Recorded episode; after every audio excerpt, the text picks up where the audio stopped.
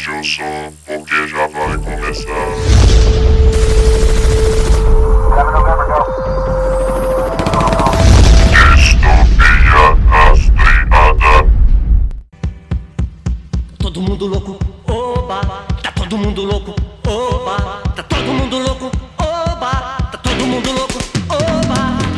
Ouvintes! Bem-vindos a mais um podcast do Distopia Rastreada. Aqui quem fala é Beethoven Sata e eu assisti a Kelly Key apresentando Cavaleiro do Zodíaco.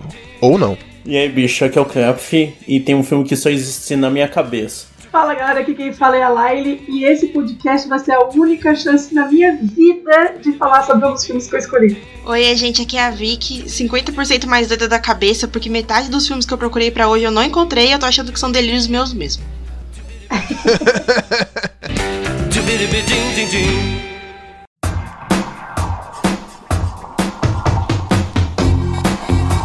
Bem-vindos a mais uma leitura de recados. Aqui quem fala é Beethoven Sattler e hoje está aqui comigo. Fala galera, aqui quem fala é a Laile. Como anda as coisas e o carnaval? Curtindo bastante? Aqui, pra variar, eu já tô dentro de casa e eu peguei uma danada de uma chikungunya, cara, mas eu tô. Já já eu tô 100% aí. Mano, como assim com chikungunya? Que carnaval da hora, hein? É, é pancada, pancada. Tem que tomar cuidado aí. Chikungunya é a prima feia da dengue, né? Não que a dengue seja bonita também. Bom, melhoras pra você. Sem chikungunya, mas eu tô na mesma vibe aqui, porque eu tô só dentro de casa, fazendo minhas maquiagens. Pô, cara, bacana. No último episódio, tivemos o episódio 7.1, Rock 1 e 2, que foi o início aí, cara. É o início, né, de uma antologia aí de episódios que a gente vai lançar ainda esse ano, abordando toda a franquia Rock e, claro, depois a gente vai abordar o spin-off Creed, né, cara, que vai chegar nos cinemas aí o terceiro filme. Porque rock é muito da hora mesmo. Ansiosa pelos próximos já. Então, você que está nos ouvindo aí, que nos acompanha, ou caiu de paraquedas aqui nesse episódio, saiba que o Distopia Rastreada tem um Instagram, é arroba Distopia Rastreada Oficial. Cara, lá nossa rede social mais ativa, você vai encontrar posts muito legais, os top 5 da vida aí que o pessoal gosta muito. Tem o quadro também de filmes de ação, Porradaria Máxima. Não só ele, tem outros vídeos também. A gente sempre tá criando conteúdo novo por lá. E você que nos acompanha, que gosta do nosso conteúdo, a gente tem uma novidade, cara. Você pode apoiar a gente de duas formas. Uma é pelo apoia.se barra distopia rastreada. Ou pelo nosso Pix, que é nosso e-mail, apoiadr.hotmail.com. O que você achar mais prático, cara? Você pode apoiar a gente a partir de dois reais, que já vai fazer uma diferença gigantesca pra gente. Então cola com a gente aí, cara. Quanto mais apoio a gente tiver, mais conteúdo bacana a gente vai estar fazendo. Fiquem agora com o episódio 72, Delírio Coletivo. Uhul, é, esse episódio foi muito bom, muito bom de gravar. Eu tenho certeza que agora a editada vai estar melhor ainda. E é isso aí, bom episódio pra vocês. Falou! Até a próxima. Valeu!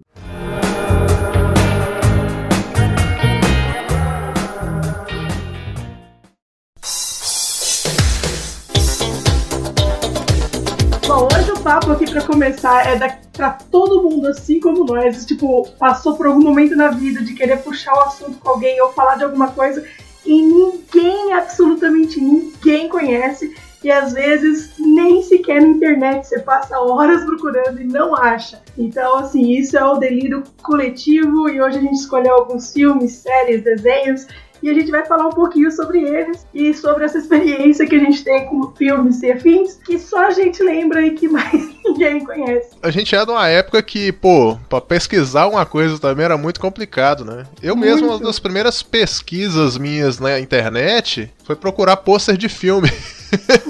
Você tá ideia, né? Nerd raiz, né, velho? Hoje mesmo, tipo, os filmes que eu tenho na minha cabeça são coisas que um deles nunca ninguém na minha vida ouviu falar. Bom dia, crianças!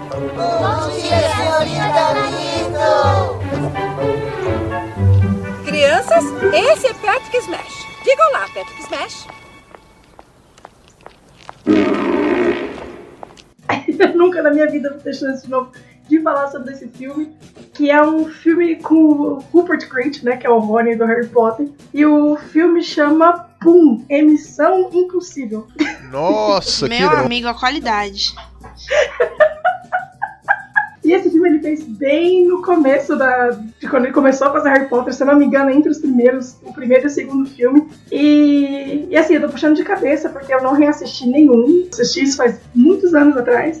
E o filme é mais ou menos o seguinte: tem o Rupert, que ele é tipo um. trabalha na NASA, ele é super gênio. Eles lançaram tipo um foguete. E esse, esse foguete que foi lançado ficou preso no, né, no, depois de lançado e não tem combustível, vai, para voltar pra Terra ou qualquer coisa do tipo. E eles descobrem um menino que ele tem, se eu não me engano, ele tem dois estômagos, alguma coisa assim, e ele tem o mais Ótimo, poderoso da história, assim, as coisas destroem à volta dele. Nossa, mano. E aí Nossa, a mano. NASA vai estudar ele, manda ele pro espaço pra tentar usar ele como combustível pra trazer a galera de volta pra Terra. Ele atuou e dirigiu, né? Porque é apenas uma criança. E esse filme, eu, eu lembro que eu assisti, e eu assisti com meu primo, e eu nunca conheci ninguém que nem sequer ouviu falar desse filme na minha vida. E pra não achar que eu tô ficando muito doida mesmo, eu realmente achei no Google, eu falei, porra, existe, não surtei com essa bagaça. Caramba, cara, que plot. Eu tô vendo imagem no Google aqui agora e parece um filme do Tim Burton, né? Mas não é, né? Tem uma vibe, assim, é, é muito esquisito, cara. Eu, sinceramente, eu nunca vi, cara, falar mesmo, viu? Deu um nome, daí dá pra pesquisar e dá pra ver que é real, porque, tipo, se eu não conseguisse pesquisar assim, eu pensei que ela tinha, tava tirando uma da nossa cara. Porque essa é a parada mais idiota que eu já ouvi, velho. Alguém. Não, não, vamos. Faça um exercício comigo aqui. Tipo, alguém realmente escreveu um roteiro, botou na, numa mesa assim, tipo, falou: Eu quero passar esse projeto pra um filme. O cara leu, aprovou, o estúdio aceitou e. Eu tô falando, só e pode. chamou o moleque do Só Harry pode ter Potter. sido o Rupert Grint que escreveu isso aí. Aí tava em alta, deixaram passar. Falaram, não, deixa a criança fazer, deixa, vai divertir aí. Mas eu queria, eu juro que eu queria ter assistido ele antes de, da gravação pra eu lembrar mais detalhes do filme. Mas é basicamente isso. Pelo que eu me lembro de memória, era basicamente isso. É, é- é a NASA estudando esse cara.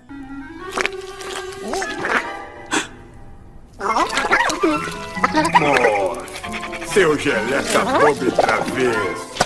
Então você estava escondido aí.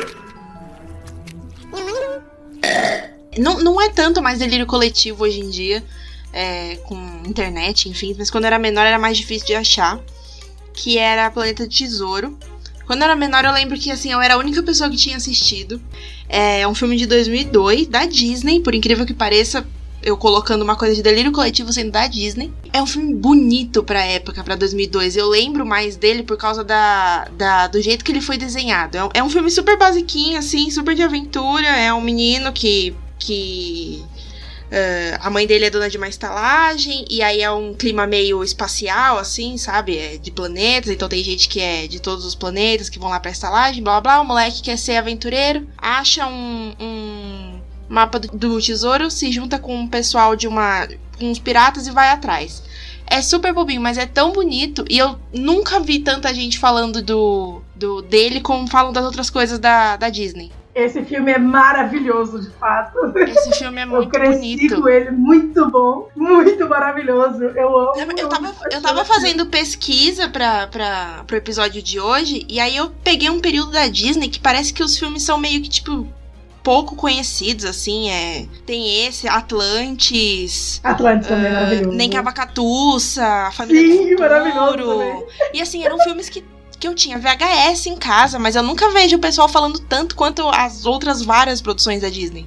Depois dessa de seguida da minha aí, eu tô achando que 2002 entrou no buraco negro de filmes, então, porque ele é de 2002 também. É que 2002 veio uma coisa assim que mudaria para sempre as animações, que a DreamWorks chegou com Shrek. Então, tipo, animação 2D tinha, tinha se tornado batido, era, era paia. Maneira era Shrek que tirava sarro dos desenhos animados, dos contos de fada, essas coisas. E hoje em dia a gente tá passando por algo semelhante que, tipo, a gente não aguenta mais animação 3D e o- alguns estúdios estão optando por animações no estilo Klaus e Aranha Verso. Sim. E, e o que a gente não aguenta mais também hoje em dia, convenhamos, é, é, é filme, né, de animação, é live action, pelo amor de Deus. Puta, não. É, é- é a Disney, é a Disney tentando arrancar o, É. o máximo de dinheiro possível. É aquele assim, Mas é, Não se, parem do se ordenhar, é, então, se vier o Good padrão morning, de Aranha. Verso, tá sucesso, porque é maravilhoso. Sim. O Gato de Botas, que foi lançado recentemente, usou esse estilo de Eu animação. percebi tá no sendo muito bem trailer, elogiado. ele tá com uma animação bem bonita. Esse filme da Vic do Planeta do Tesouro, eu tô vendo imagens dele, né? Eu justamente ia citar Atlantis, porque parece muito o visual, assim, sei lá, até a distribuição dos personagens no pôster é meio parecido. É, quando eu era menor eu nem achava que era da Disney. Inclusive, o Planeta do Tesouro tem um dos personagens que eu mais gosto, que é o mais bobinho da vida, que é o Que é Morph, que minha- é tipo uma folhazinha rosa. Cara, É tipo, é é tipo coisa aquele mais filme linda. do, do Robin Williams, que ele tem um, isso! uma que melequinha é também, só. É, exatamente. Ele, eu amo ele, cara, não dá. Inclusive, eu, tipo, eu e meus primos e tal, a gente tem mania de usar frases de filme no nosso dia a dia, né? E tem uma desse filme que tem quando ele tá com o Morph e ele- o, o capitão lá acaba, entrega pra ele o Morph, né? Ele ficar com ele de companheiro lá. E aí ele começa a se multiplicar, chamando ele de chatinho, ele fica, ser chatinho, ser chatinho, ser chatinho. e tipo, isso a gente usa até hoje, qualquer coisinha a gente fala, ser chatinho, ser chatinho, ser chatinho. Eu amo esse filme demais, demais, demais. Infelizmente, ele entra também como dele no coletivo, porque a galera não conhece e deveria, porque é um puto de filme É, eu acho, eu acho uma fase tão apagadinha da Disney, é mó chato, Muito, porque é- é, a minha fase favorita deles, porque eu, pra mim é, o- é onde eles mais experimentaram, os desenhos mais legais, assim. Uma coisa que faz muito essas animações serem lembradas é sair brinquedos dela. Eu, por exemplo, Atlantis, eu não lembro nada do filme. Eu vi na época quando eu era criança, mas eu lembro por quê? Porque tinha uns brinquedinhos, tinha uma luneta, tinha não sei o que. Aí isso meio que marca a cabeça da gente. Eu não lembro se era McDonald's, o que que era. Eu acho que era do McDonald's, agora eu vou pesquisar aqui, mas eu acho que era. Pra época era, era o que popularizava, ser brinde do McDonald's. Exato. Era era do McDonald's mesmo. Muito bonitinho. Era, cara. Eu lembro a lunetinha funcionava aqui. direitinho, não era só vidro, não. Ela realmente dava o, o zoom dela, né? O que foi que aconteceu? Não sei. Eu tô lhe fazendo uma pergunta. Estou lhe respondendo, não sei. Bebeu hoje? Não, Não bebeu? não sei. Não, não sabe ou Não sei. vai ficar só no não sei? É. Cara, eu vou, eu vou nesse porque eu quero exorcizar isso. Eu vou. A gente vai soltar isso. Eu quero. Eu tô torcendo pra que viralize esse episódio. Pra alguém chegar e falar, o filme é esse, e, tipo, um, um fantasma sair assim e ir pro céu. Simplesmente a pessoa vai ser arrebatada. O contexto é que eu tava vendo. eh, Sabe quando você tá de madrugada, TV ligada, essas coisas? Tava no meu quarto, TV ligada. Eu ficava mexendo no computador pra ter barulho no de fundo, essas porra. Aí eu fui dormir e daí tava num filme que o contexto era o seguinte: o cara, pelo que eu entendi, ele foi num lugar, ele colocou tipo um, o que seria hoje em dia um óculos de realidade virtual, ele entrou dentro de um jogo. Só que não era tipo um jogo pixelado, essas coisas, era como se fosse um jogo de ação mesmo, GT, essas coisas. Ele tinha que salvar uma mulher lá que, entre aspas, era uma princesa mesmo no jogo. Teve uma hora que a princesa morre e ele resolve dar uma das vidas dele pra ela. E daí, tanto que tá- a inteligência artificial do jogo faz: se você fazer isso, é, essa vai ser sua última vida. E se você morrer, dá game over. E ele faz isso. E no final do filme, eu não sei o que acontece: que a última cena é um cara que vai no mesmo lugar que ele tava e começa o jogo também. É só isso que eu sei. E cara, eu faço, eu, eu, eu tento colocar a descrição desse filme a cada dois anos no Google e procurar, e procuro, e procuro, e não acho essa merda de jeito Então, nenhum. pela descrição, não é exatamente a descrição que você deu, mas parte dela bate um pouco com um filme chamado O Gênio do Videogame, de 1989. Não, não é o, não é o gênio do videogame, não é. É, era um cara adulto, era um, era uma, era, era adulto, ele era como se fosse um filme de ação, essas coisas. Só que tinha esse toque de videogame, eu lembro dessa porra. Vixe. Filme antigo, né? Você sabe quando você olha pra tela, assim, o, o- a gravação é em quase em 360p, de tão velho que é? Então. O SBT achou o Caraca. rolo de, de filme jogado na estrada, desmontou o rolo de filme, porque né, obviamente tá na estrada três, tri- 30 dias tomando sol e chuva. E é isso aí. Eu nunca descobri o nome desse filme, eu nunca. Eu tô começando a entrar em parafuso porque esse filme só entra na, só existe na minha cabeça. Tem um bocado de filme que tem um plot semelhante aí. Eu tô buscando uns aqui pra ver se eu consigo decifrar qual que é. Vamos ver aqui. Senão a gente desiste também. Que... Vamos ver. Não, um clássico é o Tron, mas o Tron tem nada a ver com a descrição que você deu. É realidade virtual É, não e tal, tem mas nada a não é. ver. Não, não, é mais era. uma coisa daquele player number one, né? Que é tipo, coloca o óculos e aí. Sim, só que tipo. Seria.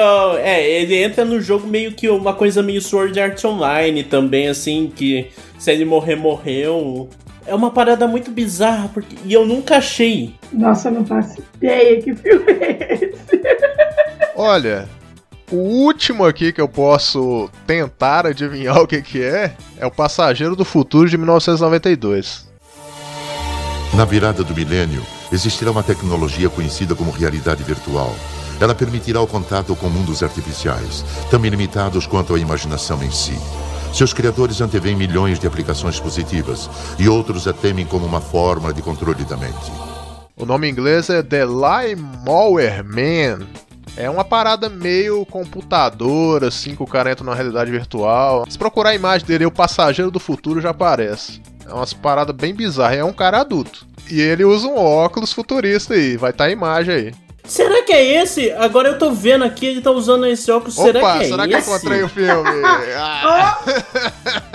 Ah, agora eu entendi! Agora eu saquei! Agora todas as peças se encaixaram! Eu vou ter que assistir depois. Aí tem uns elementos bizarros. Eu tenho que ver se, tipo, a- aparece esse negócio da mulher lá, da princesa, e aí eu aviso. Meu Deus, olha Ah, que mas então, mas Mas- Pierce Brosnan. É uma cara muito conhecida, né? Então.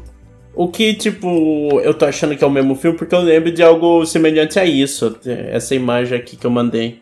Ah, o protagonista é, é loiro. Aí, ó. Então, vai vir um meme agora do Hackerman pra mim ou não? É, então. Hackerman. He's the most powerful hacker of all time. Follow me. Mas foi um chute inacreditável aqui, tá? Que me vê um devaneio coletivo que não, como é que é o nome? É... Não é devaneio não, pô. Como é que é o nome, ô Laila? Delírio. Delírio, isso. Delírio coletivo, Delírio. é. Devaneio, ótimo, né? Surto coletivo também entra no mesmo. mesma É, são sinônimos. Eu tô louco? Pergunta, eu pergunto. Quando eu falo isso, eu sou louco? Eu sou louco? Não, eu sou louco. Eu tô louco? Não, eu não tô louco. Eu não tô louco. Não sou tipo o Elbert que frequentava cinema todo fim de semana, né? Eu via muito filme na TV, cara. Raramente alugava alguma coisa e muito filme de TV aberta. Então, porra, dezenas de sessões aí de dia até de noite eu vi alguma coisa ou outra, né? E tem, cara, um filme que, que me marcou assim, porque foi quando eu descobri como é que gravava no VHS o filme que tava passando na TV. Eu não sei se vocês chegaram a pegar isso, porque o VHS você Ó a pirataria! Você plugava a antena no VHS e você captava, você deixava o VHS gravando e captava o que tava passando na TV.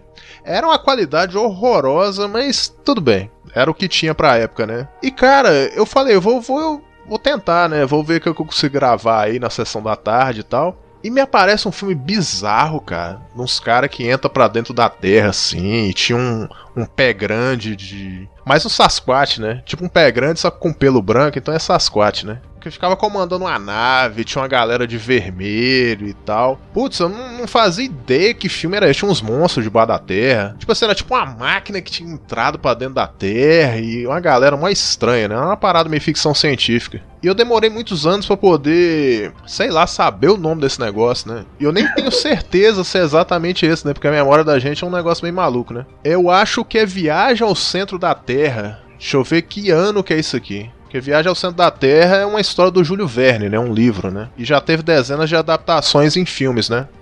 É, tem aquele do Brendan Fraser, não é? Esse é o mais famosinho, né? Mas esse que eu vi, É. eu acho que é uma versão de 1993. Então vocês vão ver Viagem ao Centro da Terra de 1993. É uma tropa de gente bizonha, assim, é meio um Star Trek debaixo da Terra. Não lembro direito o que, que acontecia.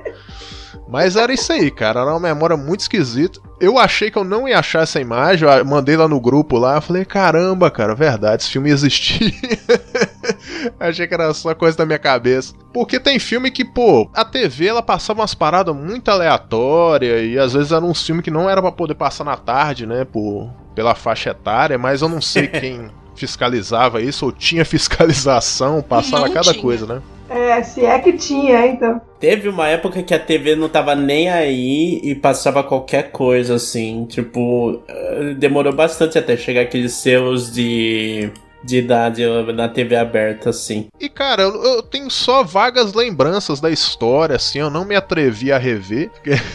Mas você, lembra o no... você lembrou o nome? Não, é porque, tipo assim, eu fui caçando, tipo Sasquatch debaixo da terra, ou Pé Grande debaixo da terra, sabe essas pesquisas meio malucas que acabam te levando ao. E eu lembro que tinha essa viagem pra dentro da terra. Eu falei, pô, viagem ao centro da terra, né? Eu fui e achei, 93. Você quase não acha imagem desse negócio também. Se você digitar aí, vai mostrar o Brandon Fraser, vai mostrar uma versão de 1950 e pouco. É porque esse filme ele tem várias versões, né? E sei lá, cara, não lembro do enredo, não lembro de nada, mas é- isso é uma memória. e, e provavelmente só eu que vi esse negócio aqui, né? Pelo silêncio. É, não, esse eu não vi, não. Eu vi o do Brandon Fraser, mas esse aí não. Eu conheço o do Brandon Fraser e é isso. É, eu cara. É isso aí, né?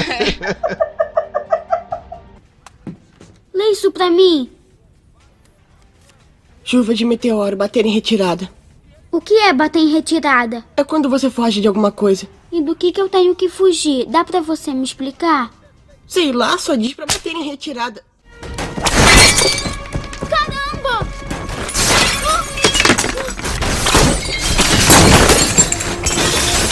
O próximo filme talvez não seja tão assim que alguém já ouviu falar, que é meio na pegada do que ele falou ali dos jogos também, que é, chama Zatura. Nossa, Zatura é maravilhoso. Zatura é, é tão bom, cara. Eu lembro que a o primeiro contato que eu tive com Zatura não foi nem, tipo, ver o filme, foi eu ver no trailer dele no cinema. Eu vi, eu achei, nossa, cara, é, é- eu era pequeno e eu já tinha uma noção. Caramba, parece um Jumanji. exato, Só que, tipo, do, espaço. espaço, é. Mas tarde a gente descobre que o Jumanji e os Zatura são livros, tipo, sequência um do outro, só que não com os mesmos pro- protagonistas, assim. É, então, ele, ele, ele fala mesmo, né, que é uma produção, sei lá o que, do Jumanji e tal. E, cara, esse filme também, assim, eu assisti muito quando eu era mais nova, não sei quando que ele lançou, 2000 e alguma coisa, 2005. E, e aí eu assistia muito com minha irmã e com meu primo, e, tipo, de um tempo pra cá, eu fui falar com as pessoas que já falam sobre Jumanji e tal, sobre o novo filme do Jumanji, eu falei, ah, mas teve um desse meio inteirinho, dos atores, eu pensei, o quê? É o quê? É o que eu falei, não, mas não é possível. E toda vez que eu começo esse atura, ninguém conhece, eu falo, como assim? Ninguém conhece.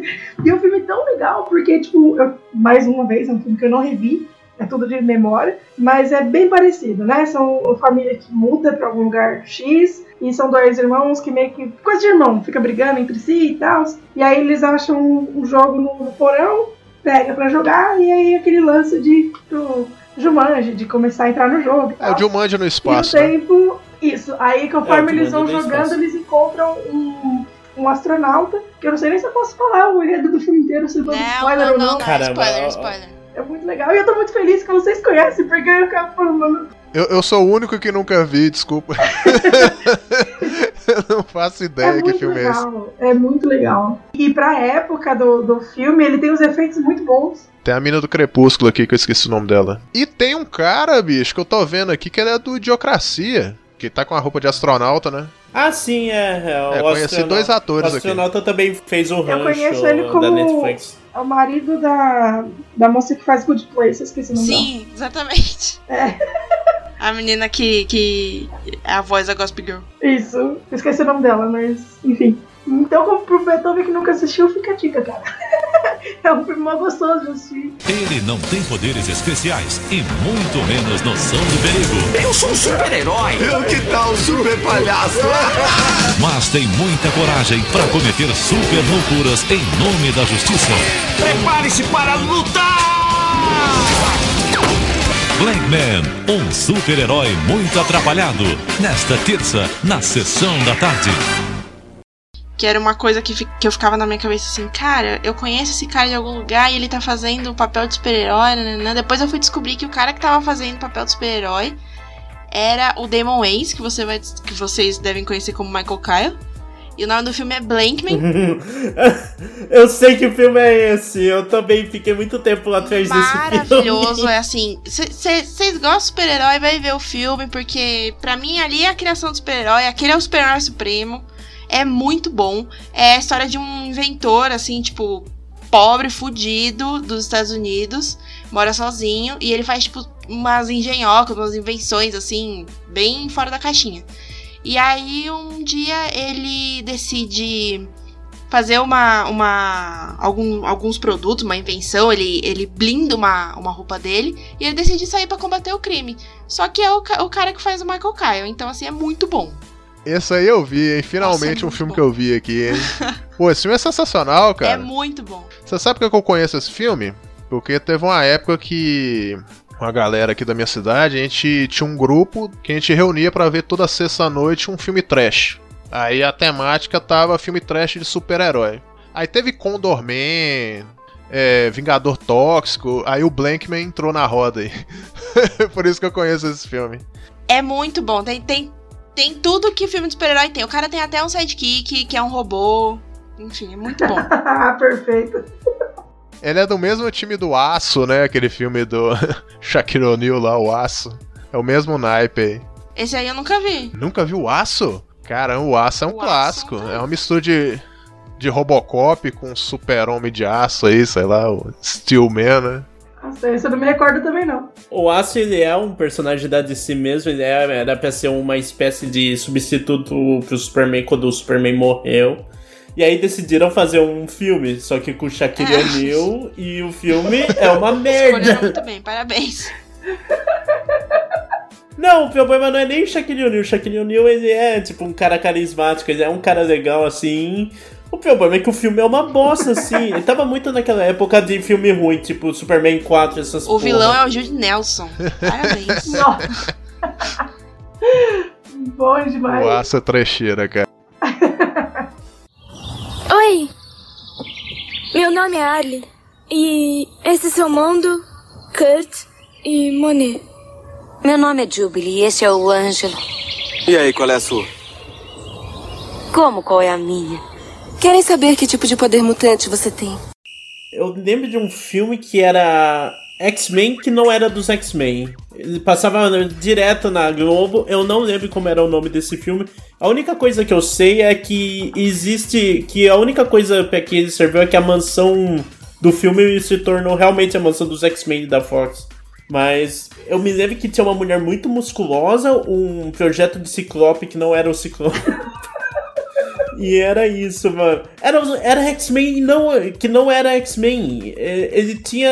Ele queria ser X-Men, mas ele não era. É, Eu conheço esse filme, cara. É o, é o Geração X. Tipo uns personagens bem xepa mesmo, que não ia dar muito problema, eles foram e fizeram. Isso aí é uma parada muito anos 90, cara. Você vê a roupa da galera, aquele óculos escuro que o cara usa o tempo Nossa. todo até de noite, sabe?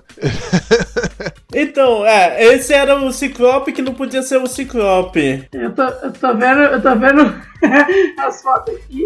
Que coisa bonita. A olha só. jubileu de batom amarelo, Nossa, né, mano, que- neon, tá? Os visuais muito doidos, cara. Tinha. Tinha jubileu já? Ah, então eles eram pra ser entre Jubileu. essas. uh, É, era tipo mesmo. a galera mais jovem dos X-Men. Eu não sei se aqui no Brasil eles chamavam de X-Factor. É porque eu não sou muito entendedor de quadrinhos, mas tinha uma- uns quadrinhos nos anos 90 que era dedicado a tipo uns jovens mutantes, sabe? A galera mais nova. Então a Jubileu tava no meio dessa roda aí. É, tem uma equipe, tem uma equipe que chama X Factor entre os X-Men. Isso. E quem lidera esse geração X aí, se eu não me engano, é aquela. Não é Dama de Branco, esqueci o nome da personagem. Emma Frost? Emma Frost, isso aí. Ela tem um apelido lá, nome de X-Men que eu não lembro. Mas era que ela que liderava essa galera aí. Mas é bem ruinzinho, cara. E você passava no SBT mesmo. Volta e meia lá. O SBT ele tinha uma mania muito doida de fazer o seguinte: ele pegava um filme e transformava numa série. Sacou? Ele passava tipo 20 minutos do filme no dia, 20 no outro. Tem muita coisa na minha memória que era série de TV, mas na verdade era um filme. Caralho, que merda de época. O SBT tinha uma mania muito doida de achar rolo de filme no, na rua e botar pra rodar. que o lugar é. pra ter filme esquisito O rodando. SBT ele comprava muito filme aleatório, cara. T- Tinha muita coisa assim. Não que a Globo não fizesse muito diferente, né? É, deveria ser muito barato. Pô, só pro filme aqui. Ah, beleza, mandei. É porque, tipo, era uma velharia assim que ia demorar, que demorava a chegar aqui as coisas, já tava velho, e daí eles pegavam barato e ficavam passando num loop infinito. Pra fora! Se não trouxer o garoto de volta, eu vou matar esse aqui! Um! Dois! Tony! Três! Tony! Quatro! Tony, volta! Cinco! Tony, onde você está? Por favor, volta! Esse filme, cara, ele tá muito na memória de uma galera porque ele marcou muito por causa das máscaras. Era um filme de sequestro, né? Eram uns bandidos que sequestravam a professora e seus alunos. E esses bandidos eles tinham uma máscara de bicho, né? Tinha um que era um gato, outro um rato, outro um pato, tinha até um Papai Noel no meio, cara. E essas máscaras eram muito bizonhas, né? Esse filme eu demorei um pouco pra poder achar o nome dele também. Porque eu fiz pesquisa tipo assim, o filme com o cara da máscara de pato. Aí apareceu, né? Esse filme ele chama é, A Fortaleza, de 1985. Cara, é um filme violentíssimo. E eu lembro de ter visto isso aí numa sessão da tarde da vida. E ficado impressionado com essa parada, porque as máscaras são medonhas, cara. E sabe qual que é o bizarro desse filme? Esse filme não é americano. Isso é um filme de TV da Austrália. Eu não sei como isso foi parar na TV aberta brasileira. Mas parabéns pra quem fez isso, viu, cara? Porque o filme é tenso, cara. O filme tem uma tensão o tempo todo e. Não lembro muito da história de como fecha também, mas. Ele tem é, dois nomes no Brasil, né? Se você não conhece a Fortaleza, provavelmente você conhece por Os Sequestrados, que é uma. Nossa, que é. Que título, né? Já te dá um spoiler logo de cara, né? Ó, o filme é Os Sequestrados, hein? É. Sobre o que, que é? Sobre uma fazenda. O que será que vai acontecer? Já te entregam ali. Eu tenho vontade de rever esse filme. Isso aí é uma parada que eu. Que eu gostaria de rever. Mas é um filme bem tenso e. E foi muito aleatório, cara. Tem uma galera que lembra, assim, bem vagamente, eu mesmo. Lembro de ter visto pedaços, mas é um filme bem, bem Tem pesado. cara assim. de filme que quando você vê quando criança na TV assim é traumatizante, assim. É, cara, tem clara memória de ter visto esse trem na, na parte da tarde, porque quando criança eu não via filme à noite, assim. Não tinha muito. Era mais na, na adolescência, né? Porque esse filme é antigo, esse filme, pô, 80 e pouco, ele deve ter passado aqui no Brasil em 90 e alguma coisa. A maior loucura é isso, né, cara? Pô, uma parada de filme de TV lá da Austrália veio pra cá e ninguém sabe como, né? Mas veio. Ah, peguei esse filme, tá barato, antes de sair na, na Tá sessão da tarde, foda-se. Alguém trabalhava no SBT e falou, "Ô, ganhei um filme- filme de Natal do meu primo. Ah, põe para da cair, tanto faz. Mas, mas a gente tá zoando, mas pior que era isso mesmo, cara. A galera comprava uns pacotão de fita do exterior e trazia pra cá pra dublar, cara. É desse jeito mesmo. Santo cuspe. Cuidado, sou contagioso. Ah.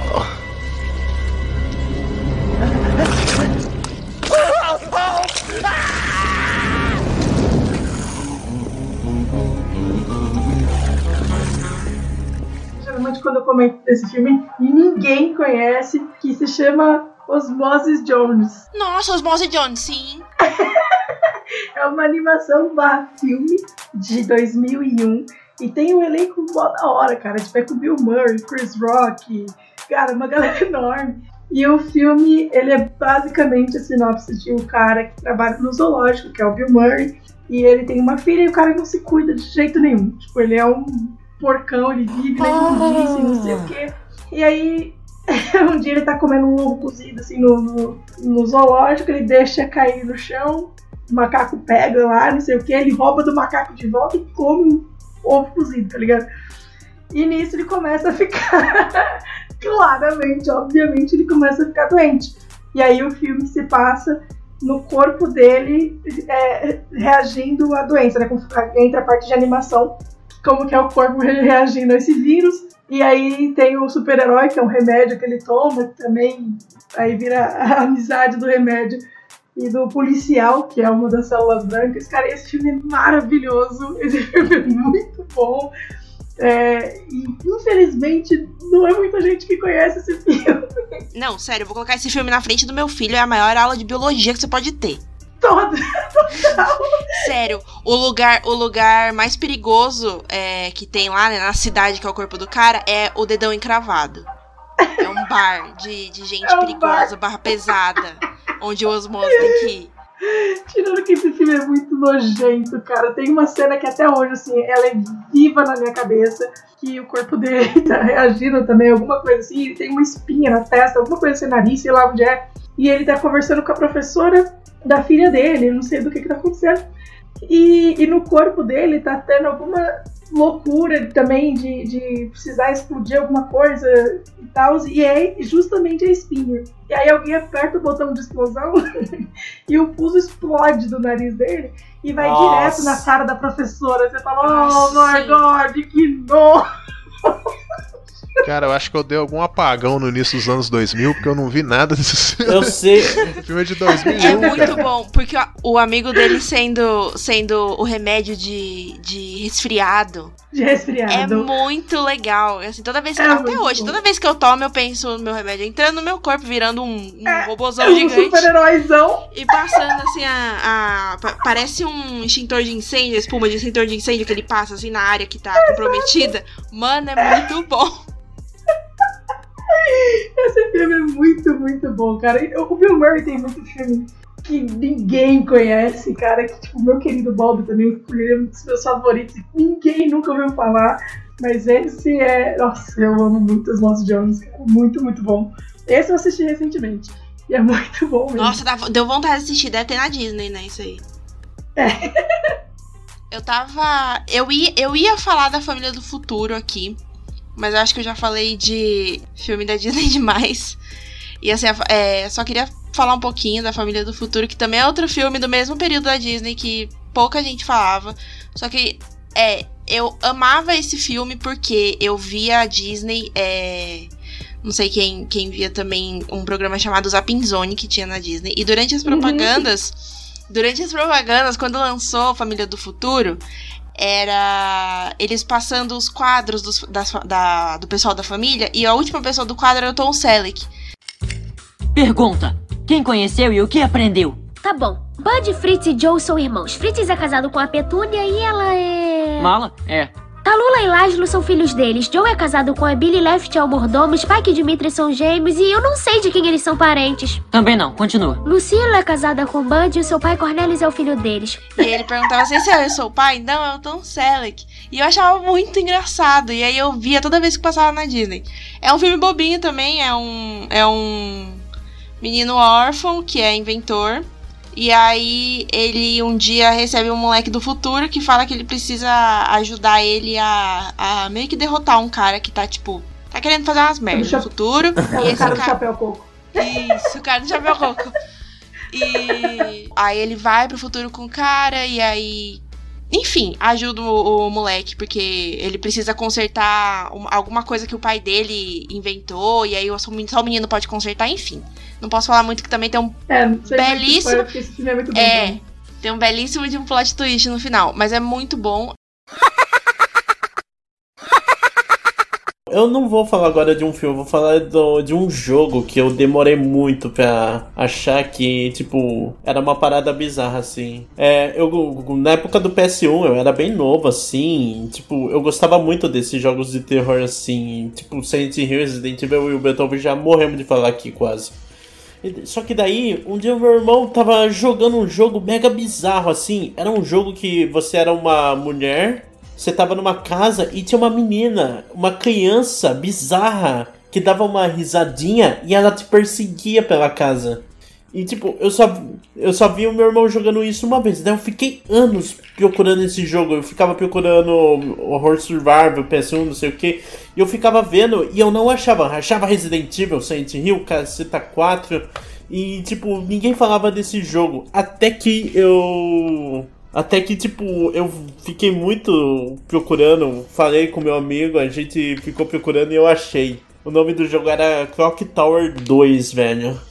Uou, conheço, conheço. Mano, cara, e era, e era exatamente do jeito que eu lembrava. Era, um, era uma mina meio indefesa e uma menina bizarra. Ficava correndo atrás de você com uma faca e dando uma. E tentando te matar. E tipo, pro padrão da época, isso daí era foda, porque não era um terror tradicional de monstro correndo atrás de você, era uma criança bizarra. Cara, é exatamente o que você falou. O Clock Tower, o diferencial dele era o seguinte: seu protagonista era uma pessoa indefesa. Não tinha arma, não tinha nada, a única coisa a fazer era correr e esconder. Isso desde o primeiro. O primeiro ele é um jogo até bem desconhecido. Ele chama só Clock Tower mesmo, ele saiu pra Super Famicom, que é a versão japonesa do Super Nintendo. E eu acho que ele ficou só conhecido por causa do PS1. Ele saiu o 1 e saiu o 2 pro PS1. Sim. Se eu não me engano, tem um 3 também. Existe um 3 Mas é um PS2. jogo desgraçado, cara. Porque você não. Sabe, tipo, o protagonista é você, né? Porque na vida real você também não consegue fazer muita coisa de frente a um- algo sobrenatural, né? E cara, pô, você levantou um jogo sinistro aí, viu? termos de horror do Survivor. Esse é um puta jogo. Porque eu, eu peguei pra rejogar ele na época que eu achei. E, tipo, sempre que eu lembro desse assunto, assim, eu lembro da minha saga nesse jogo.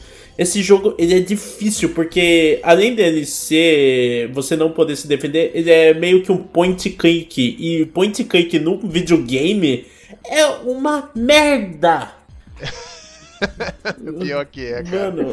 Você vai querer correr, você tem que ficar. Tac, tac, tac, tac.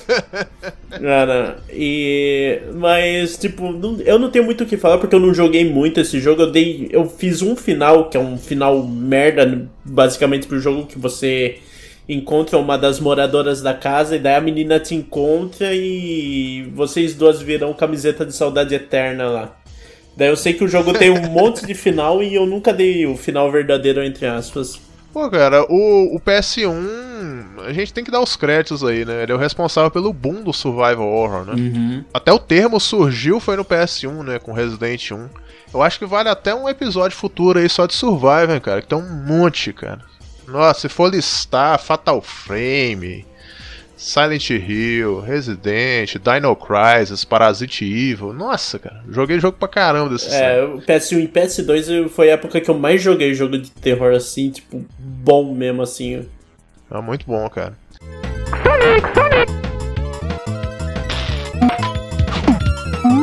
Falando em game, cara, eu vou puxar aqui então o Sonic do Super Nintendo. Não sei se vocês já jogaram essa parada. Já. É um joguinho medonho. É, é tipo assim, é um hack do do Speed Gonzalez, né, do Ligeirinho em português. Tinha um joguinho do Ligeirinho que você salvava os outros ratinhos lá do, dos gatos malvados, né? Aí é, fizeram um hack dessa parada, tiraram o Ligeirinho e colocaram o Sonic. Aí quem tá preso nas gaiolinhas é o Mario, ó que genial. Pô, esse jogo era sensacional, cara. O crossover que todos pediram. A chamada do cartucho era sensacional, era assim, Sonic 4, 32 megabytes. Nossa, é. 32 bits. Não tem 32 bits no Super Nintendo nem fudendo, cara. Mas a, a a chamada era sensacional. O que eu gosto muito desse jogo é que o céu tá o tempo todo sangrando nas primeiras fases. Piada, né, com o negócio da época, porque os dois eram rivais, né? Hoje em dia nem tanto mais, eu acho que o Sonic apareceu nos jogos do Nintendo Switch aí, se eu não me engano. Ah, não, o Sonic já tá estabelecido no Smash Bros. há um tempo já, sim. É, essa rivalidade aí já, já foi, né? Era uma coisa muito anos 90 e era. Cara, como é que eu vou usar o termo aqui? Era algo subversivo, né, cara? Porra, você tá com um jogo do Sonic no Super Nintendo, onde ele salva o Mario, que é o garoto propaganda do console, né? Então eu vou, eu vou puxar de uma vez, eu vou puxar aqui um, um desenho, cara. todo mundo conhece Pokémon, né? E Pokémon, toda vez que alguma coisa Opa. faz sucesso, gera produtos genéricos, né? Pokémon gerou Digimon, que todo mundo conhece e tal. Gerou Monster Rancher, que pouca gente conhece. Eu conheço porque eu. Eu conheço Monster Hunter porque eu tenho um jogo muito bom de PS1. Aí vai tipo assim, né? Pokémon, Digimon, Monster Rancher e tem um mais obscuro chamado Bucky Jibakun. Aí você inventou. Que era tipo umas paradas meio. Eram uns Pokémon rosa, redondo, que explodia.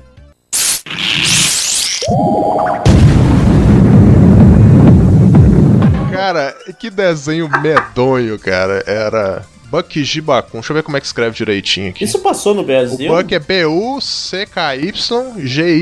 Isso passou no Brasil mesmo, assim, na TV? Passou Band Kids. Porque a, a Band, ela. Tipo assim, na época eu tinha um, a TV com quatro canais, né? Era Globo, SBT, Band e TV Rio Doce, que pros paulistanos aí é a TV Cultura. Então, é, todos esses canais de TV aberta, eles tinham um programa infantil, porque nessa época era permitido vender boneco na TV, né? Então era o patrocínio da época. Então tinha sempre esses desenhos diferenciados, né?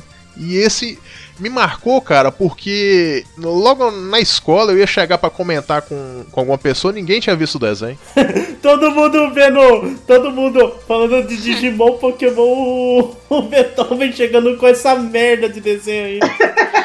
E o protagonista é mó escrotão, cara. E tipo assim, ah, eu quero ser o dono do mundo, sabe? Tipo, porra, você é o protagonista bonzinho, você é o vilão, cara.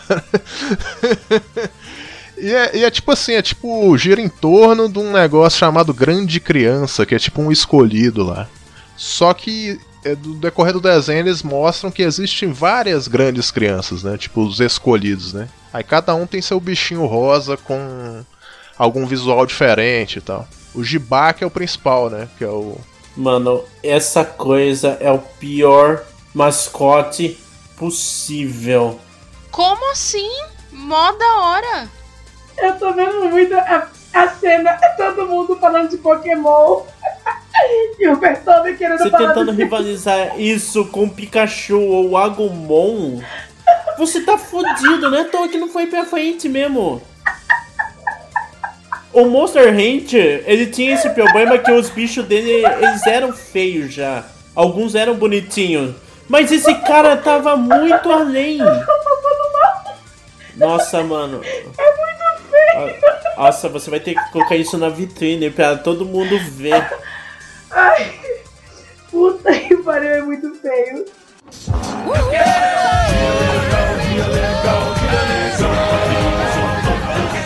Desses filmes que, que tentaram surfar em, em onda de, de animação famosa, né? Do começo dos anos 2000, 2010, assim.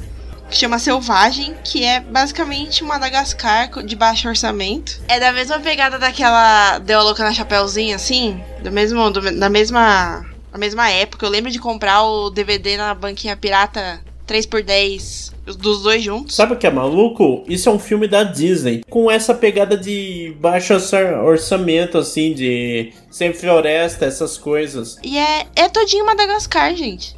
Cara, é- e esse filme também entra na, na, na lista de frases que eu utilizo até hoje. Que é o sou fofinho, sou todo seu. Nossa, eu, eu uso do. aquele quando ele tá na, na perna da, da girafa, que ele fica, vou vomitar, vou vomitar, vou vomitar. Toda vez que eu bebo muito, eu falo, eu fico assim, vou vomitar, vou vomitar. Eu abri a imagem aqui, parece aquelas adaptações. É porque existe um universo paralelo de filmes chineses, né? Que pega esses filmes Sim, americanos e faz uma versão medonha ch- chinesa de baixíssimo orçamento. Quando abriu, eu falei, pô, será que é a versão chinesa, cara? Na hora que eu vi o pôster aqui. Então, na época eu também pensei que Aí era. você vê lá o logo da Disney em cima do nome. Tem um filme da Branca de Neve bem bizarro de animação, assim, que eu não sei se é chinês, né? Mas tá nesse naipe, assim, de. Que eu, eu vi capa, né? Eu não sei nem se, se tava o filme mesmo, porque às vezes a galera põe a imagem na capa que não tava no filme, né? Porque, igual a Vic falou, o 3x10 aí, muitas das vezes era compilações, né? Dá o fora daqui. Vai, vai, vai, vai! Por ali! É um filme aleatório chamado Mandando Bala, assim, que é o filme do Punisher sem ser do Punisher. Que ele é um cara, tipo, ele só tá de boa no ponto de ônibus, aí ele vê uma mulher, tipo, sangrando, fugindo e uns caras indo atrás. Daí ele fica tipo, puta merda. E daí ele vai lá e ajuda ela e, tipo, ele é quase um Punisher. Daí a mulher morre, só que ela dá luz a um bebê. E aí ele nessa saga de salvar o bebê, assim, do- e um cara perseguindo ele. Cara, se é filme de ação, provavelmente eu vi. Eu não vou falar que eu não vi, não, porque eu já vi muita coisa de ação que eu não lembro o nome. É, é um cara que vive comendo cenoura. Ele tem esse vício de ficar comendo cenoura. E tipo. Tem o, como o bebê é recém-nascido, ele precisa de leite. Daí ele vai atrás de uma amiga dele, que é uma prostituta, pra ver se ela serve como ama de leite pro bebê enquanto ele ajuda. Ele tenta salvar a criança lá. É um filme foda, sinceramente. Assim, eu gosto muito desse filme, ele é aleatório, mas eu acho um filme divertido pra você ver. Ele, é- ele é tipo aquela ação barra comédia, né? Não é bem comédia, mas bem humorada. Uma ação bem humorada, digamos assim. Tem Até uma época de leva de filmes assim, mais. Que eles misturam uma violência extrema e ao mesmo tempo dá uma apaziguada com algumas cenas de humor, né? Ele é tão violento, só que você se leva pelo absurdo. Tem uma cena que, tipo, os caras estão tentando. Ele tá fazendo, transando com a mulher lá, só que aí ao mesmo tempo tá matando os caras lá, dando tiro. Caramba, prioridades, né? É bizarro. E você se leva, assim, é um filme divertido. Pensei que o Beethoven ia falar de Wasabi. Eu tava esperando esse momento. Wasabi é o filme do profissional no Japão. O do. que é com o ator do. Que fez o leão do profissional. Que ele tá protegendo uma garota japonesa lá. Ah, cara, pô, aí, ó, aí, ó. falar que eu não vi nada do início dos anos 2000, é bem lembrado, filme de 2001.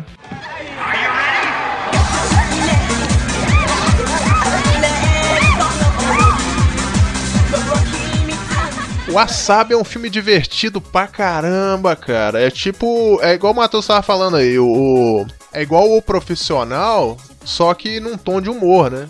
Tipo assim, é um cara que foi encarregado de proteger a filha de algum figurão do Japão. Uma parada assim, não é? A, a, garo- a garota é filha dele. Ele é o seguinte, ele, ele teve uma mulher no Japão, só que ele foi embora porque a missão dele acabou no Japão. E ele amava essa mulher e nunca teve outro caso. Aí, tipo, a mulher morre e ele descobre que ele tem uma filha. E aí ele vai lá pra se encarregar. Só que ele não conta que ele é filho, pai dela a, princípio. E a menina tem um ódio porque ela acha que o. que, ele- que ela não tem pai, que na verdade a mãe de- dela foi estuprada, coisa assim. E daí o filme vai se desenrolando. Só que ao mesmo tempo tem uma galera atrás da menina porque te- o dinheiro da mãe. O dinheiro da mãe dela querem o dinheiro da menina agora. E é esse filme, é esse cara que é um mega policial assim, foda, protegendo a menina. E cara, esse filme. É porque eu lembro pouca coisa dele, ainda bem que você lembrou do roteiro aí. Eu lembro pouca coisa dele, eu lembro muito da menina porque ela tinha é, um visual que hoje já é ultrapassado, que é o tal do Clubber. Vocês já ouviram falar nisso? Que é um pessoal que usava umas roupas coloridonas, em rave e tal. Ela tem esse visual de Clubber. E ela, era, ela é muito engraçada, cara. Ela parece um personagem de anime mesmo. O jeito dela falar, o jeito impulsivo dela agir. Ele faz esse contraponto do cara sério, né? E tem um terceiro cara aí bizarro aí, que eu É um cara, é o fornecedor, é o fornecedor de arma dele. É o cara que vai lá e fornece as armas foda pra ele. Tem uma cena muito boa que é ele vai lá, leva as armas e a menina vai fazendo um desfile de moda assim. Aí a menina entra no quarto pra trocar de roupa e daí eles abrem rápido a maleta e ele vai explicando o que tal arma faz. Daí quando eles veem que a menina vai voltar, eles fecham e daí a menina faz o desfile de novo. Eu lembro dele provando o wasabi. Ele quase engasga lá. É, o, o cara engasga e o leão do. O leão, tipo, ele come numa boa, assim, como se fosse, tipo, um molho normal. Ele gosta pra caramba, né? O que eu gosto desse filme é, o, é como esse cara é sarcástico. Porque, tipo, eu lembro de uma cena muito específica que me fez amar esse filme, que é ele chegando no Japão mesmo pra ir atrás da menina lá. E aí o cara no aeroporto, tipo, para ele e pergunta, da onde você vem ele? Do avião. E daí. Sensacional, cara. Então, então o japonês, ah, que engraçadinho, você é francês, né? Dá pra ver pelo senso de humor. E da onde veio o avião, né? Daí o cara, olha lá pra cima. Ele é...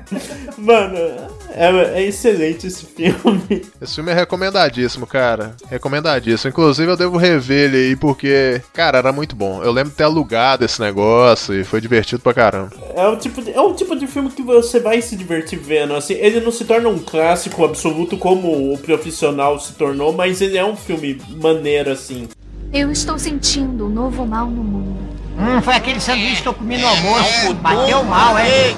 Então, cara, eu quase esqueci de um filme. Não é um filme, é uma série, cara. Puta, muito. Assim, foi muito puxado a memória, porque duas coisas faziam muito sucesso nos anos 90. Era Power Ranger e Tartaruga Ninja. Essas paradas era tipo, tinha pra todo lado, boneco pra todo lado, camiseta e. Pô, tinha dezenas de produtos dessas duas séries, né? Não só nos Estados Unidos, como aqui no Brasil. Foi uma febre mesmo dos anos 90, esses, essas duas franquias, né? E cara, eu lembro uma parada muito, muito assim. bizarra, que era uma. Eu lembro dos Tartaruga Ninjas enfrentando uma vampira chamada Vami. Eu lembro desse nome porque eles repetiam de 10 em 10 minutos durante os episódios. A Vami é uma espécie de, de vampira lá, meio vampirela, né? O visual dela. E ela tinha dois sidekicks, que eram dois vampirinhos, né? Dois chinesinhos lá, que era. Tipo, ela era chinesa, né? E tinha os dois lá com a- aquela roupa mais estereotipada possível, né? O molequinho era tipo um monge e a menina tinha aquela roupa de. clássica, né? De, de oriental. E era uma estourada bizarra. é, Tipo assim, era pra ser um, um filme do Tartarugas, mas foi uma série, durou uma temporada só porque ninguém gostou. E o grande interessante dessa série, eu não revi, tá? Eu tô falando de memória mesmo. O grande interessante é que eles tentaram introduzir uma personagem feminina aos Tartarugas Ninjas, que era a Vênus de Milo. Porque o Tartaruga Ninjas tem essa coisa do. de brincar com o nome de artistas famosos, né? Leonardo da Vinci, Michelangelo e essas coisas assim, né? Rafael e Donatello, né? São todos nomes de artistas, né? Pintor, escultor e tal. E a Vênus de Milo, né? Não é um artista, mas é uma escultura famosa. Só que ela foi muito genérica, eles não deram nenhuma cor só dela, né? Meteram um azul igual do Leonardo, assim. É, pela imagem que eu vi, era um azul em tipo. Eu até fiquei confuso, é. É um azul mais claro, né? Mas, tipo assim, é uma tartaruga com peitos, gente. Não tem muito assim. E tem umas fotos sensual dela que não é sensual, sabe? É uma parada meio bizarra. Não é legal. E eu fiz. É, não, não é legal pra criança, sabe? Não, eu acho que é por isso que não engatou na época, o pessoal não, não comprou, não. Porque ela tinha aquele negócio da personagem feminina sensual. E uma tartaruga sensual, eu acho que não, não, não dá. Cara, não dá, não, né? não E- funciona. E eu, tipo assim, eu já pensei assim, pô, tinha um cara debaixo dessa roupa ainda. Não é possível. Aí eu fui pesquisar, não, era uma atriz. Eu falei, pô, pelo menos eles trouxeram uma atriz, né, cara? Mas é um, é um tartaruga ninja muito esquecido, assim. O nome dele é Tartarugas Ninja A Próxima Mutação. É de 97. Passou na Globo e passou na Band. Pelo que eu tô olhando aqui. Eu provavelmente eu tenha visto na Globo, sei lá. É, foi um produto dos tartarugas assim que deu muito errado. Eu não sei nem porque que ela chegou aqui, né? Porque ela teve uma péssima recepção nos Estados Unidos e mandaram pra cá, né? Pra ver se o brasileiro gosta e não, não engatou. Porque tudo. Porque as vendarias chegam pra cá de qualquer forma, cara. É, então. O som do violão do Ceia parece tão triste hoje. Não é para menos. Estaríamos mais alegres se não nos tivessem roubado a máscara da armadura de ouro. Ah, lembrei de uma história aqui, cara, antes de, de alguém falar alguma coisa. É mesmo série famosa, alguma coisa assim, a gente lembra de um episódio ou alguma cena específica que ninguém lembra, a pessoa acha que você tá doido. Porque Cavaleiro do Zodíaco, por exemplo, tem trocentos episódios. E tem uma parada que meio que virou um meme com um amigo meu, porque ele até hoje ele não acredita que a cena existe, mesmo eu mostrando pra ele, né? A cena específica. Então meio que virou um meme entre a gente, né? É uma cena do, do Seiya tocando violão. Eu tô ligado nessa essa cena. Muito aleatório, um episódio nada a ver, que os cavaleiros não estão lutando, eles estão num barco. Aí tem um tocando piano, aí o Seiya tá lá no violão. Tulon, tulon. E tinha uma comunidade no Orkut, Seiya tocando violão, eu lembro dos treinos. Eu, tô, é, eu, eu sei dessa cena por causa disso mesmo. Cara, é uma parada tão aleatória que virou um meme na internet. Aí o colega meu, você tá doido, cara? Não tá, tem você tocando violão, não, você tá maluco? E na época pra eu provar isso pra ele, porque eu não tinha computador. Aí ficou nessa, né? Tipo, ah, Beto, você tá viajando aí e tal. Aí quando eu tive internet e a oportunidade de mostrar pra ele, falou, porra, você fez montagem. Eu falei, ah, tomar banho, cara. Aí, aí virou uma piada entre a gente, né? Sabe? Tipo assim, é. Todo ano eu mando pra ele, no aniversário dele, a imagem do Você tocando violão. Aí fala, ah, vai se ferrar, cara. Você mandou isso de novo, você não existe. Você que desenhou isso aí. Que besteira, Você tocando violão. Virou uma discussão eterna. A gente vai estar tá com 70 anos mandando a imagem um pro outro lá. Puta que pariu.